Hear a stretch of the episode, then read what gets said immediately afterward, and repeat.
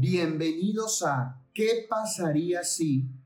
Y esto es lo que pasaría si la Biblia fuera contradicha por la ciencia. ¿Cómo están queridos amigos una vez más aquí en este programa de ¿Qué pasaría si? Y hemos venido tratando temas que la verdad hemos querido que puedan ayudar a fundamentar tu fe y darte los recursos para defenderla. Y de, eso, se trata la apologética, porque recordemos que apología es defensa.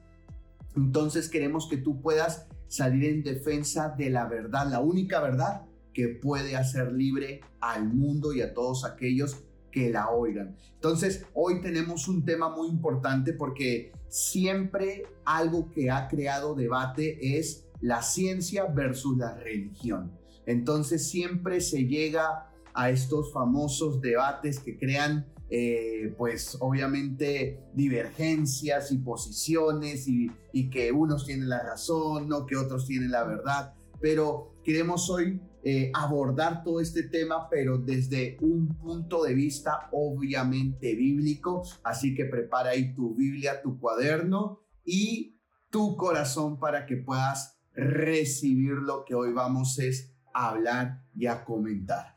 Exacto, así como Daniel lo acaba de decir, de verdad que es una alegría estar una vez más con ustedes en este tiempo, aprendiendo juntos, fortaleciendo nuestra fe eh, teniendo un fundamento firme, ¿verdad? De saber cómo defender nuestra fe, no solamente decir, es que lo, lo siento, sino que lo siento, pero también hay algo que me confirma, que ratifica mi fe, ¿verdad? Y hoy el tema que Daniel nos está eh, hablando es acerca, ¿qué pasaría si la Biblia fuera contradicha eh, por la ciencia? Y es algo que sucede todo el tiempo, hoy más incluso, ¿por qué? Porque hoy es como que hay una pelea entre la ciencia y la Biblia, ¿no? Los cristianos y la ciencia como que continuamente dicen, no, no estamos de acuerdo, ¿no? Yo creo en la ciencia, y otro dice, no, yo creo en la Biblia, yo creo en lo que dice acá, y otro dice, no, yo creo en la ciencia, yo creo en lo que los científicos dicen, ¿no? ¿Y qué les parece si en este eh, momento yo les voy a leer algunas reclamaciones que tanto eh, personas no cristianas como personas cristianas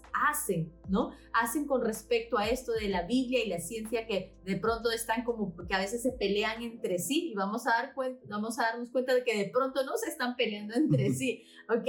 Y esas son algunas de las de las eh, frases o preguntas que hemos escuchado o en algún momento a ti te las han hecho alguna reclamación, ¿verdad? A través de los años hemos escuchado todas estas eh, reclamaciones, frases que, que en, alguna parte tienen algo de falsedad, algo que no está correcto, ¿ok? Así que mira, aquí van algunas reclamaciones comunes por no cristianos. Ellos dicen así, la ciencia prueba que la Biblia está equivocada. Otra reclamación de los no cristianos dice, la evolución es una ciencia, pero la Biblia es una religión. Otra reclamación dice, los evolucionistas creen en la ciencia, pero los creacionistas rechazan la ciencia. Ahora, esas son reclamaciones comunes por cristianos. Esas son las siguientes. Dice, yo creo en la Biblia sobre la ciencia. También dicen el creacionismo es una religión, pero la evolución también es una religión. Otra de las reclamaciones de personas cristianas dicen los creacionistas creen en la Biblia, pero rechazan la ciencia. Y hay algo que, a mí me gustaría decir, eh, creo que a través de la Biblia, cuando hemos estudiado la Biblia, cuando leemos la Biblia nos damos cuenta que aún en la Biblia se habla de la ciencia. En el libro de Daniel se dice, ¿no? Que, que todo avanzará, la ciencia aumentará. O sea, es más, la palabra ciencia ya estaba en la Biblia. La Biblia, a través de los profetas, del profeta Daniel, habla de que la ciencia irá en aumento. Y eso es algo que lo hemos visto, que hemos visto cómo, en pocas palabras, digámoslo hace unos 200 años acá, la ciencia ha avanzado de manera impresionante que hoy podemos estar a través de este medio, podemos, nos pueden estar viendo de cualquier parte del mundo, podemos eh, comunicarnos con las personas. Se ha avanzado tanto en la medicina, en todos los ámbitos, la ciencia ha ayudado a avanzar, ha ayudado a, a encontrar cura, a encontrar este, el bienestar, o sea, la ciencia ha ayudado, ¿verdad? Eh, pero algunos dicen, no, no, la ciencia es buena, pero la Biblia no. La ciencia, hay que enfoquémonos solo en la ciencia. Solamente la ciencia y la Biblia no. O la Biblia es, porque eso es cierto, hay gente que dice, no, la Biblia es como para los débiles, ¿no? Y no es así, sino que vamos a darnos cuenta a través de lo que vamos a ir compartiendo juntamente con Daniel, nos vamos a dar cuenta que eh, la ciencia y la Biblia de pronto se relacionan mucho entre sí. ¿Por qué? Porque la ciencia, en pocas palabras, podríamos decir que ratifica todo lo que la palabra de Dios, en pocas, mejor dicho, antes de que la ciencia pueda comprobar algo, ya estaba escrito aquí. Entonces, la ciencia nos ayuda a qué? A corroborar, a ratificar, ¿verdad? Lo que ya la Biblia nos decía. Y hay muchas muchas eh, frases, muchos versos que ratifican y comprueban esto, ¿no? Y eso es importante, creo que todos podamos entender eso, porque hay muchas personas que dicen, no, es que la ciencia puede probarnos las cosas, ¿verdad? O sea, a través de la ciencia yo puedo probar cómo, cómo es el inicio de ciertas cosas, pero a través de la Biblia, a ver, vayamos a un laboratorio a ver cómo me explican la Biblia, una cosa así, ¿no? Y, el científico puede decir, no, no, a través de la, ciencia yo te puedo explicar muchísimas cosas, ¿no? Pero queremos decirte algo, eh, la Biblia, si tú la llevas a un laboratorio, la Biblia no va a poder, en el buen sentido de la palabra, tú no vas a poder tratar de entenderla a través de, de un laboratorio, tratar de entenderla a través de un pensamiento solamente científico. Tienes que ir más allá para poder entender la palabra de Dios. Y eso es tan importante, ¿sabes por qué? Porque el principio eh, cuando la Biblia habla sobre el principio, esto no se puede probar en un laboratorio, pero algunos dicen, no, los evolucionistas dicen, no, sí, podemos por ahí comprobar. Estamos en la lucha de comprobar que, que la creación del mundo, del hombre, fue la evolución, eso es, no hay de otra. Eso es la evolución, la evolución tiene que, es la respuesta a todo, pero hasta ahora hay eslabones, hay cosas que no pueden comprobarlas aún. Así que, ¿qué les parece si nos metemos de profundo en esta hora a entender y comprender más acerca de la ciencia y la Biblia también. Eso que tú has dicho es muy importante porque eh, lo más curioso es que en la posición, aquellos que no son cristianos, lo, eh, como las bases que utilizan para poder de, decir o disertar de que no, que la, que la ciencia está por encima de la religión, o los cristianos que la religión está por encima de la ciencia, pero al final llegan a lo mismo, exactamente llegan a lo mismo, porque al final los no cristianos dicen no, ciencia y religión no van de la mano. Y al final los cristianos llegan a la misma conclusión, sino ciencia y religión no van de las manos. Pero no es así, bueno, y para poder entenderlo, primero definamos qué es la ciencia.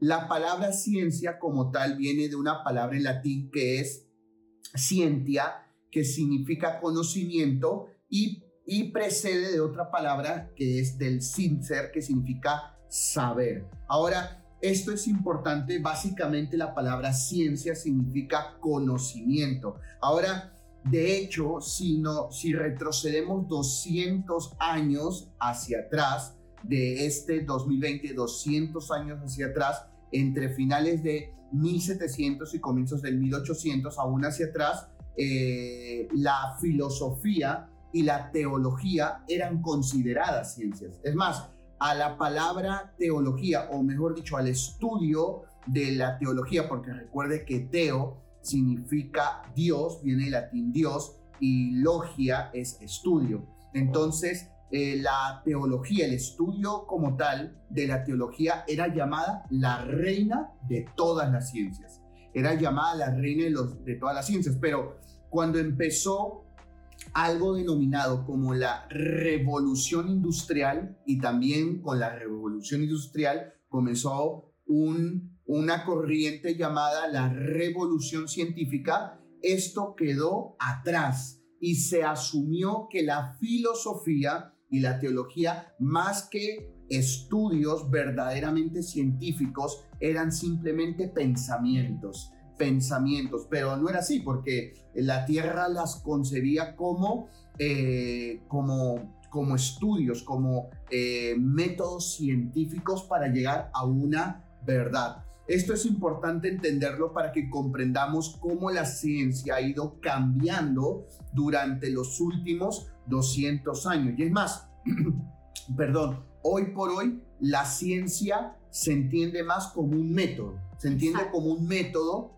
para un método y, un método y experimentación para poder llegar a una verdad empírica. ¿No es cierto? Entonces, eso es lo que conocemos nosotros como ciencia. Ahora, la ciencia en sus bases más puras tiene dos vertientes.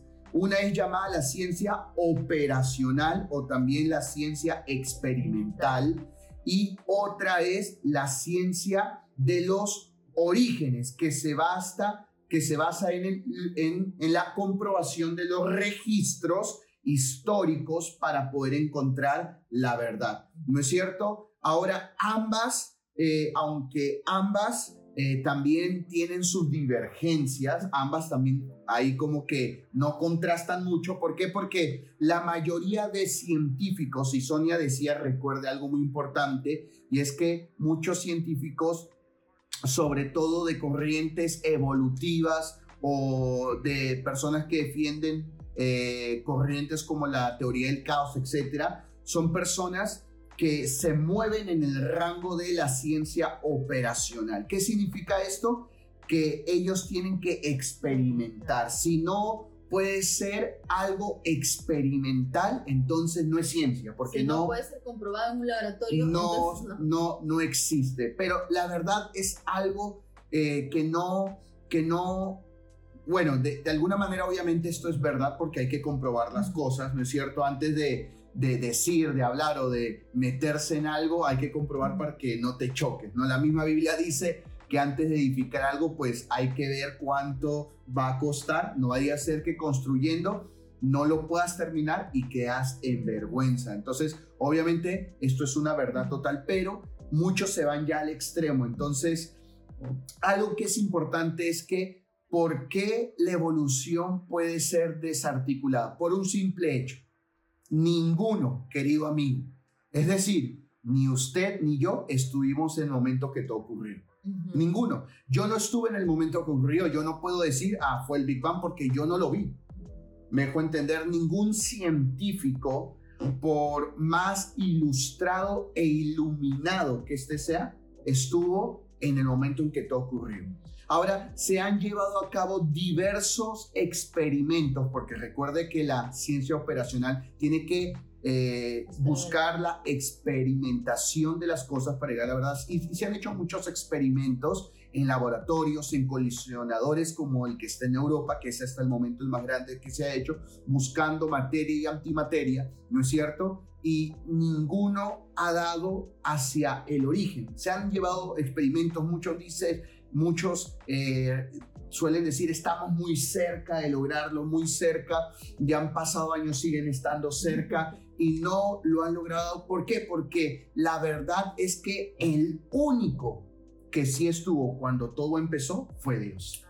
Y es Dios mismo que estuvo cuando todo empezó, el que, dice, el que nos ha dicho cómo sucedieron las cosas. Entonces ya, ya el hombre en su terquedad de no querer corresponder a lo que Dios está diciendo, pues ya se mete en un sinnúmero de cosas tratando de decir, no, es que no es por ese lado, es por este lado, pero al final termina en una equivocación tremenda, ¿no es cierto? Claro, y es el hombre todo el tiempo, creo yo, tratando de buscar por sus propios medios, encontrar, por decirlo así, entre comillas, la verdad y, negándose, porque esa es la palabra, negándose a creer lo que ya está escrito, negándose a creer ya donde está todo escrito desde el principio, desde el origen, ¿verdad? Y, creo que la ciencia podrá año tras año seguir seguir buscando y no podrá comprobar de repente el evolucionismo, no podrá comprobar las otras teorías. ¿Por qué? Porque simplemente eso no son verdaderas. Lo que es verdadero es lo que está escrito está y como un gran hombre de Dios decía, lo que escrito está y punto, ¿verdad? La ciencia del origen es la otra corriente en la ciencia que busca a través de la evidencia histórica, de los registros históricos, también llegar a la verdad. Ahora, eh, con registro y evidencia histórica me refiero es a los restos fósiles, eh, la parte eh, topológica, es decir, este, la parte de la tierra, eh, ¿no es cierto? Eh, la, exacto, la antropología, etcétera. A raíz de todo esto busca es poder llegar a la verdad. Ahora, esto es importante porque más que la ciencia operacional, el debate está en la ciencia de origen. Exacto. Ahí es donde está verdaderamente el debate. Porque los científicos dicen, ok, tenemos estos registros históricos versus lo que la Biblia Exacto. nos dice. Pero ahora debemos entender para poder, eh, eh, para poder ver de que en realidad la ciencia no es que refuta la Biblia, sino la ciencia, más que refutarla, la ciencia reafirma Exacto. lo que ya está en la Biblia. Entonces, la ciencia y la Biblia sí pueden coexistir. Es más, Dios le regaló la ciencia al hombre. Exacto. Porque Dios no quiere tan solamente robots, es decir, haz A, haz B, hace, sí señor, sí señor. No, Dios no quiere robots, Dios quiere gente que piense y que a través de la experimentación, a través de los registros históricos, pueda llegar a, a lo que la Biblia dice. ¿Me dejo entender? Dios nos ha dado mentes que piensan, nos ha dado emociones que sienten y no por gusto. Me dejo entender, sino para que a través de esto podamos llegar a Dios. Es más, eh, la filosofía antiguamente decía que si no era a través de la fe, por la misma naturaleza, llegabas al entendimiento de que Dios era real. Exacto. De verdad. Es más, eh, hay algunos científicos, hay algunos científicos eh, que han postulado diferentes pensamientos ref- re- eh, referido a este tema, eh, que no necesariamente son creacionistas, tampoco no es que son evolucion- evolucionistas, pero ellos a través del pensamiento científico han llegado a conclusiones como, por ejemplo, eh, tiene que existir un ser superior porque las cosas no se han podido dar por Por sí, sí solas, sola. ¿no es cierto? Y, y- y son personas. Es más, eh, hay algunos ejemplos que quiero, que quiero tomar para que podamos entender de que la ciencia no refuta la Biblia y tampoco la Biblia refuta, refuta la ciencia, sino que entre ambas se amalgaman de tal manera para reafirmar lo que Dios dijo. Exacto. Para, Para comprobar lo que, lo que ya está en la Biblia. Exactamente. Quiero dar algunos ejemplos rápidos. Por ejemplo, eh, la Biblia, perdón, la Biblia ya mencionaba que la Tierra flota en el espacio. Esto está en Job, no sé si lo puedes buscar, Job capítulo 26, Job capítulo 26, Ok. eh, versículo 7, si lo puedes leer, por favor. Ok. Dice, Dios extiende el cielo del norte sobre el espacio vacío y cuelga a la tierra sobre la nada. Entonces, allí la Biblia ya nos menciona que la Biblia, perdón, que, que la tierra, perdón, está en el espacio, cuelga sobre la nada. Eso es importante porque hay eh, muchas culturas que la manera de ellos expresar esto decían, no, por ejemplo, los griegos decían que la tierra estaba sobre Atlas, ¿no es cierto? Sostenía sobre Atlas. Entonces, eh, y así muchos han intentado decir, pero no, la Biblia ya decía eh, que esto eh, sobre la Tierra hablando flotaba sobre el espacio. Y no fue hasta 1800 y pico, aunque no lo creas, hasta 1800 y pico, que un científico demostró que la Tierra está sostenida en el espacio. Es más, culturas mucho más antiguas, como por ejemplo la cultura azteca en México y sobre todo en la parte de Centroamérica, eh, y otras culturas, sobre todo en la parte de, de Mesopotamia, ya venían diciendo, por ejemplo, que no solo la Tierra está suspendida en el espacio, sino hablan acerca de un sistema solar, ¿no es cierto? Como nosotros lo conocemos hoy por hoy. Así que es muy importante que podamos ver de que la ciencia después pudo corroborar y decir, sí, efectivamente, Exacto. la Tierra flota en el espacio. Otro hecho está, si lo puedes leer en Hebreos capítulo 11, versículo 3, que nos habla acerca de que la creación se compone a través de partículas atómicas. Es un verso muy conocido. Exacto. Dice, por la fe entendemos que todo el universo fue formado por orden de Dios, de modo, de, de modo que lo que ahora vemos eh, no vino de cosas visibles. Exactamente. Entonces vemos que nos dice que lo que vemos no fue hecho de cosas visibles. Y la partícula más pequeña es el átomo, que es una partícula invisible. Me dejó entender eh, que a raíz de esto comenzó a crearse todo, ¿no es cierto? Entonces la creación se compone de partículas atómicas. Ahora, también en Génesis capítulo 6, si lo podemos leer, Génesis capítulo 6, versículo 15, 6.15. 6.15 dice así la palabra, dice, haz la, haz la barca, haz la barca de 138 metros de longitud, 23 metros de anchura y 14 metros de altura. Ahora tomen en cuenta estas dimensiones porque estas dimensiones hasta el día de hoy se usan para hacer los casquetes de los buques y de los barcos. O sea, son, y esto, y tú miras, pero, pero esto qué tiene que ver, no, tiene que ver mucho porque eh, esta, estas matemáticas son las que se utilizan para que cuando el barco entre las aguas no se hunda. O sea, no puede ser plano, no puede ser totalmente eh, circular ovalado, tiene que tener una dimensión en el casco exacta, matemáticamente hablando, para que no se hunda y para que pueda sortear las olas que vienen contra la nave. Pero estas medidas matemáticas que se utilizan hoy en la construcción de barcos y buques, Dios ya se los había dado en Génesis 6 a Noé. Exacto. Cuando le mandó a construir el arca. O sea, imagínese, así de increíble. O sea, ya las matemáticas que hoy por hoy se dicen que las matemáticas son las ciencias más exactas que hay, y de hecho, bueno, tiene ahí mucha razón. Fíjese que Dios ya le está dando eh, longitudes, eh, directrices matemáticamente hablando tan exactas para que cuando el arca entre a las aguas eh, y cuando su, ocurrió todo el diluvio no se hunda, sino que pueda salvaguardar a Noé y su familia y todos los animales que se encontraban dentro. Otro, otro caso muy interesante que la Biblia también mencionaba, ¿no es cierto? Está en Deuteronomio capítulo 23, versos 12 al 13. Deuteronomio capítulo 23, versos 12 y 13. Deberás designar una zona fuera del campo donde puedas ir a hacer tus necesidades.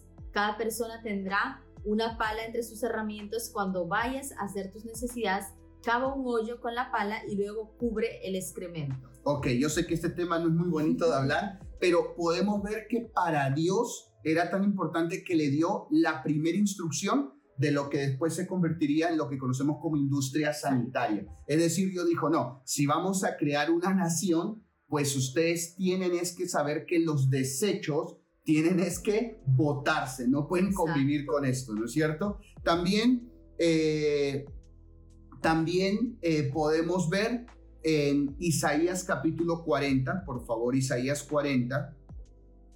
Isaías 40. Versículo 22. Leamos dice así la palabra en el versículo 22. Dice, Él tiene su trono sobre el arco, sobre el arco de la tierra, cuyos habitantes son como langostas. Él extiende los cielos como una cortina y los despliega como una tienda de campaña. Mire, en ese simple verso hay tres verdades. Número uno, la tierra es redonda, dice sobre el círculo de la tierra. Es decir, a todos los terraplanistas que nos escuchan, que hasta el día de hoy en pleno siglo XXI defienden que la Tierra es plana, pues no, la Biblia dice y la ciencia, no una ni dos mil veces lo ha comprobado, la Tierra es redonda. También dice que los cielos se extienden sobre la Tierra que habla acerca de las diferentes atmósferas. Y número tres, también en ese versículo nos habla acerca del campo magnético de la Tierra para poder contener en su lugar las diferentes atmósferas que se mencionan en Isaías 40, 22. Ahora, por último, Génesis capítulo 2, Génesis capítulo 2, verso 7. Dice, entonces del polvo de la tierra, eh, de la tierra Dios el Señor formó al hombre e infundió en su nariz aliento de vida Así el hombre se convirtió en un ser con vida. Ahora vayamos un capítulo más adelante, capítulo 3, versículo 19. Dice así la palabra, verso 19, comerás el pan con el sudor de tu frente hasta que vuelvas a la tierra, pues de ella fuiste tomado, porque polvo eres y al polvo volverás. ¿De qué nos habla esto? De que el cuerpo humano se ha comprobado, esto ya está desde hace un poco más de 100 años atrás, eh, eh, está comprobado que las partículas del cuerpo humano guardan similitud con las partículas del polvo o de la arena, es decir, eh, el cuerpo humano para ser cuerpo humano tiene las partículas de la arena. Entonces ahí podemos corroborar que el hombre fue hecho a partir de las partículas del polvo de la arena y la misma Biblia, la misma Biblia dice que del polvo fuimos hechos y al polvo volveremos. Esto es algo increíble y, no solo esto, sino que la Biblia también nos habla del, del ciclo hidrológico. Esto lo puedes encontrar en Job capítulo 36, versos 27 y 28, que habla acerca de los orígenes o las fuentes del agua y de la lluvia. Otras cosas más también, eh, por ejemplo, eh, eh, acerca de la existencia de cordilleras y montañas en el fondo del mar. Esto lo sabemos hoy por la exploración marítima y esto ya estaba escrito en Jonás capítulo 2 versos del 5 al 6. Vemos que la Biblia menciona o da pistas acerca de cosas científicas, netamente científicas, que en los siguientes 2000 años hacia nuestros días, la ciencia ha ido descubriendo y afirmando, reafirmando lo que la Biblia está diciendo. Y son cosas que ellos, inclusive, cosas que la Biblia menciona, eh, por ejemplo, en el libro de Joel habla acerca de la invención de los autos y de las naves espaciales. Entonces, eso se los dejo de tarea. ¿Dónde está? En el libro de Joel, por ejemplo, habla acerca de la construcción de los autos, profetiza acerca de la construcción de los autos y de las naves espaciales. Entonces podemos ver cómo aún los mismos científicos se quedan como que en shock, como que cómo puede ser esto posible, pero podemos ver allí que Dios es exacto. En Daniel capítulo 12, en Daniel capítulo 12, eh, nos habla acerca eh, de que la ciencia va a ir en aumento. La ciencia va a ir en aumento. En Daniel capítulo 12, lo vamos a leer, está, ok, los, el versículo, versículo 4, exactamente. Dice, pero tú, Daniel, mantén esas palabras en secreto y sella el libro hasta el tiempo del fin. Muchos correrán de un lado para otro y la ciencia irá en aumento. Esto es importante porque este versículo que acabamos de leer es una de las pocas menciones en la Biblia donde se utiliza la palabra ciencia. Y dice, y la ciencia irá en aumento. Es decir, Dios mismo nos está enseñando a nosotros como cristianos. Entonces, esto es importante porque así como la Biblia, es decir, el conocimiento de la Biblia va en aumento, correlativamente también ven aumento la, la ciencia. Exacto, y la ciencia va avanzando y mientras la ciencia avanza, continuamente, finalmente estará comprobando que todo lo que está escrito en la Biblia es cierto, es verdadero, no podrán refutarlo porque hasta la ciencia podrá comprobarlo, como todo lo que hablábamos, y hay muchísimos versículos donde antiguamente ya estaba escrito, acá ya la Biblia lo mencionaba, ya Dios nos hablaba de ello, y la ciencia recién unos años atrás ha comenzado a decir, oye, es cierto, es como está en la Biblia, ¿no? Exacto. Eso es tremendo. En los últimos 200 años también se han encontrado vestigios de huesos gigantes, entonces hay algo que llaman la ciencia perdida de la humanidad y la Biblia ya nos mencionaba sobre todo en Génesis, en los capítulos 3, entre los capítulos 3, 4 y 5, nos habla acerca de la existencia de gigantes. También la Biblia nos hablaba acerca de que no como muchos pensaban, ya culturas que sobrepasaban los 3.000, los 4.000 años, ya utilizaban era eh, eh, eh, el, ladrillo, algo parecido a la, a la aleación del cemento para construir. Lo podemos ver en Génesis capítulo 11, en la torre de Babel, que ellos ya cosían y hacían eh, eh, ladrillos y lo utilizaban para la construcción. Lo vemos más adelante que incluso en el mismo Génesis capítulo 11, por ejemplo, hacia más adelante, sobre todo sobre todo, eh, por ejemplo, hacia Abraham, vemos la utilización de herramientas eh, basadas en bronce, en hierro, etc. Entonces, muchos postulaban acerca de eras, la era del bronce, la era del hierro, pero no, vemos que la Biblia nos habla que ya las culturas procedentes con aún mayor a 4.000 años, prácticamente algunos cientos después del diluvio, ya utilizaban herramientas así. Eh, entonces vemos que la Biblia ya postulaba cosas sobre los orígenes del hombre que en los últimos años ya la ciencia ha ido corroborando y dicho, sí, caramba, era verdad. O sea, eh, así, así era y no como nosotros pensábamos, ¿no es cierto? Ahora, eh, la pregunta es, ¿se puede ser creacionista y a la vez un verdadero científico? ¿Tú qué piensas? Yo creo que sí. Yo creo que, un, creo que hay muchos científicos que terminan, ¿no? En su afán, como en alguna ocasión hemos dicho, en su afán de querer comprobar que la Biblia no es cierta, finalmente se dan cuenta que la Biblia contiene, o sea, todas las preguntas que ellos mismos pueden estar haciendo acerca del universo, de esto y del otro, finalmente está en la, en la palabra de Dios, finalmente está en la Biblia, ¿verdad? Y, y lo, vuelvo, lo volvemos a repetir, o sea, la ciencia ayuda, ratifica, comprueba que la Biblia, que lo que está escrito en la Biblia es verdadero. Exactamente, es más, pues, tenemos algunos ejemplos, por ejemplo, en el siglo XIX, eh, físicos, eh, eh, científicos como Michael Faraday, que quien no ha escuchado hablar de Michael Faraday, o James Clark, Maxwell, y más recientemente en este siglo, hacia finales del siglo XX, el doctor Raymond Dam, Damadian, fueron mentes científicas que ellos fueron creacionistas.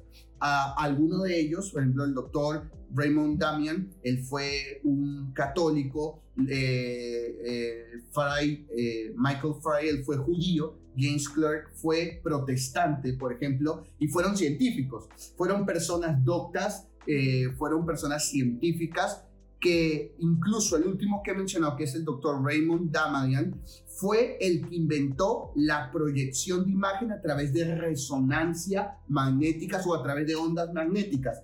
Y a través de esta investigación que él hizo, se construyeron las primeras máquinas llamadas resonancias magnéticas, que son las que se utiliza en, neuro, en neurología o neuropsicología en los hospitales, en las psiquiatrías, ¿no es cierto? Eh, es más, parte de su investigación en ondas magnéticas es lo que se utilizó para crear, por ejemplo, la resonancia por ultrasonido, que es lo que se utiliza, por ejemplo, para ver a los bebés en el vientre de las madres cuando éstas están ya, eh, eh, ¿no es cierto?, ahí gestando en esos meses. Entonces, vemos que son hombres científicos que han brindado a la humanidad grandes recursos, inventos científicos. Es más, por ejemplo, eh, uno de los más famosos que huyó de la, Segunda Guerra Mundial de Estados Unidos, que es Albert Einstein, que es judío pero alemán de, nacimiento, ¿no es cierto? Contribuyó a lo que se conoció como hoy la fórmula de todas las fórmulas, y hablo acerca de la relatividad,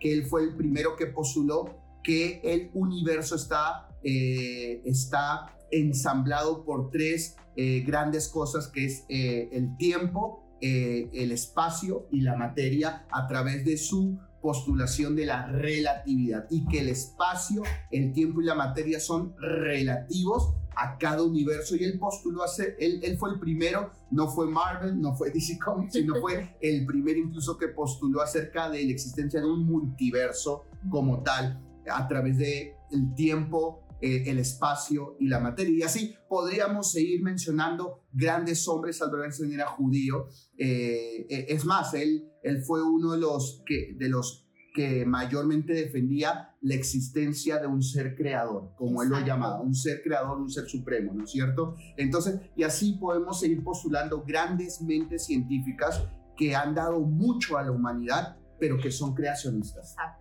Son creacionistas. Entonces, eh, tenemos diferentes historias, tenemos hechos comprobados, por ejemplo, no sé si podríamos leer Hechos capítulo 17, verso 11, que nos habla acerca de esta actitud científica dentro del mismo pueblo de Dios, dentro de la misma iglesia. Hechos capítulo 17, verso 11. Verso 11, escucha muy bien, resáltalo ahí en tu Biblia, dice, estos eran nobles, eh, perdón, vamos a leerlo en la traducción viviente. Sí, traducción viviente. Para que podamos entenderlo muy bien, dice, Los de Berea, dice, te lo voy a, los de Berea, desde el 10 a 10 te lo leo, dice, esa misma noche los creyentes enviaron a Pablo y a Silas a Berea.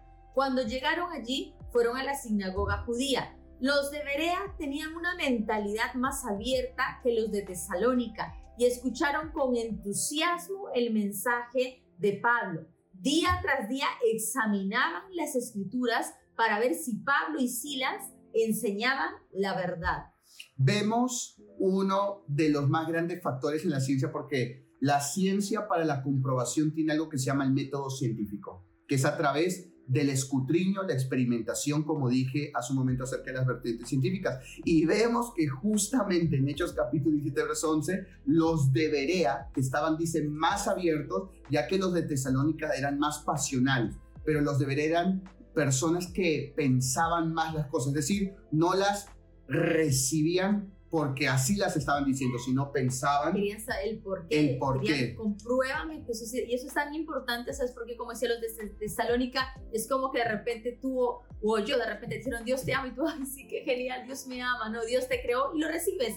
Y, y lo recibes en tu corazón, ¿no? Pero hay gente que dice, ¿Y dónde dice eso? ¿Cómo que Dios creó? ¿Y dónde está la creación? ¿Y por qué esto? Y refutan todo eso, y lo cual podríamos decir, y hacen muchas preguntas, muchos cuestionamientos, y uno a veces de repente dice, ay, no, es que estás dudando, no tienes fe. No, simplemente que la gente necesita que tú puedas explicarle, no está mal preguntar. Aquí dice la palabra que los de Berea, dice, día tras día examinaban las escrituras. Exactamente. Examinaban las escrituras para ver si Pablo y Silas les estaban enseñando la verdad. Y eso es tan importante porque finalmente hay, así muchos eh, científicos terminaron creyendo en Dios y, diciendo la palabra es verdadera porque la examinaron. Exactamente. La examinaron. Y es más, eh, lo interesante es que eh, muchas comprobaciones en la Biblia no se han hecho, no se han hecho en sí por personas cristianas, se han hecho por personas no cristianas que a veces, parece mentira, pero es la verdad, leen y escudriñan más la Biblia que muchos cristianos y a través de sus investigaciones han llegado a la conclusión de que, wow, es cierto. Es más, hay el caso de una persona, eh, una persona que él, cuando sale de la universidad, él hizo una de las más grandes tesis, que es acerca de la refutación sobre la resurrección de Cristo. Y él viajó, invirtió dinero y viajó a Israel, se entrevistó con los más grandes rabinos, pensadores, filósofos judíos, y ¿sabes qué? Terminó después de un año de trabajo viviendo en Israel, terminó concluyendo lo siguiente, que sí existen hechos históricos y hechos científicos para concluir que la resurrección es real. Y una persona no cristiana escribió uno de los más grandes libros de apologética llamado es el, eh, el descubrimiento más grande de la historia que eh, afirma la resurrección de Cristo nuestro Señor. Una persona no cristiana. Entonces terminó queriendo eh, afirmar su tesis para contradecir la resurrección de Jesús y terminó afirmando la resurrección de Cristo. Científicamente se podía comprobar y que también había, como decías, datos históricos que comprobaban y y daban por cierta la resurrección de Jesucristo. Entonces, ¿cuál debe ser o la cosmovisión correcta acerca de la ciencia y la religión, de la Biblia y la, y la ciencia? Lo que está en Hechos capítulo 17, versículo 11. Esa debe ser la actitud de todo cristiano, porque dice que los de Berea escudriñaban, investigaban, estudiaban la Biblia para poder ver si lo que Pablo y Silas lo que ellos le predicaban era verdad. Ahora, esto lo podemos ver, por ejemplo, nosotros en los jóvenes.